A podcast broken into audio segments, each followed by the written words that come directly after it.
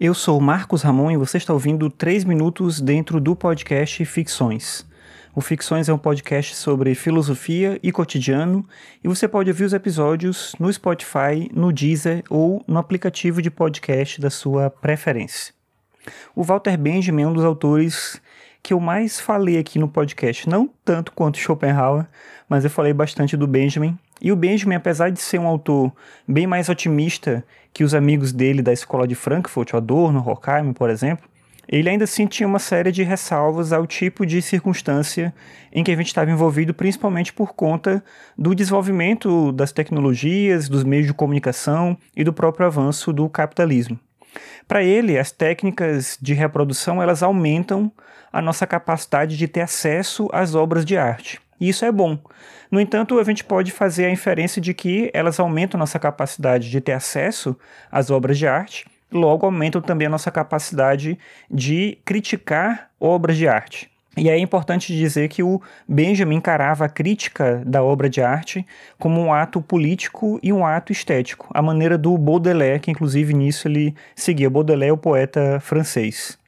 Para o Benjamin também, é criticar uma obra de arte significa realizar o acabamento dessa obra. Então, uma obra sem crítica, ela vai inevitavelmente cair no esquecimento. Então, a crítica da obra de arte tem um papel importante na construção não só de um imaginário cultural sobre aquela obra de arte, mas para dar sentido, para dar forma a essa obra, no sentido de que ela é partilhada com o seu público e com os seus críticos. Então, a obra de arte ela ganha ela tem uma potencialidade com a crítica. A crítica não é um empecilho à existência das obras de arte, mas é, pelo contrário, um elemento motivador e que faz com que a obra consiga sobreviver à sua própria existência mundana ali naquele momento, no tempo de vida do artista, por exemplo.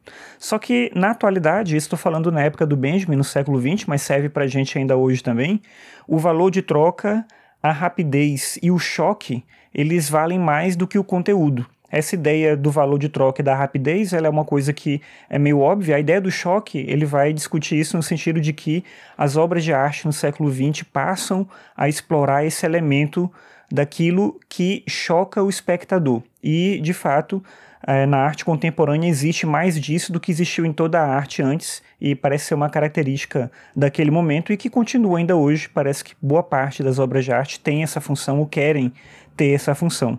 E aí, num mundo assim, em que o valor de troca, a rapidez e o choque valem mais que o conteúdo, não existe espaço para crítica. A gente não tem crítica de arte, a gente tem publicidade. Porque a gente vai dizer, ah, mas tem tanta gente hoje no YouTube fazendo crítica de cinema, de séries de televisão, de livros, de tanta coisa e tal. Existem mais pessoas, não necessariamente referendadas por alguma instituição habilitada para isso, mas mais pessoas interessadas por iniciativa própria a fazer crítica das obras de arte.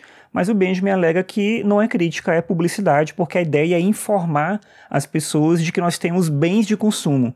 A arte e a cultura se tornaram bens de consumo e os vídeos, por exemplo, no YouTube, ou os textos nos blogs, ou os comentários no Twitter, servem para informar as pessoas de que esses bens estão disponíveis. Não é nada mais do que isso, e a crítica séria perdeu o seu sentido.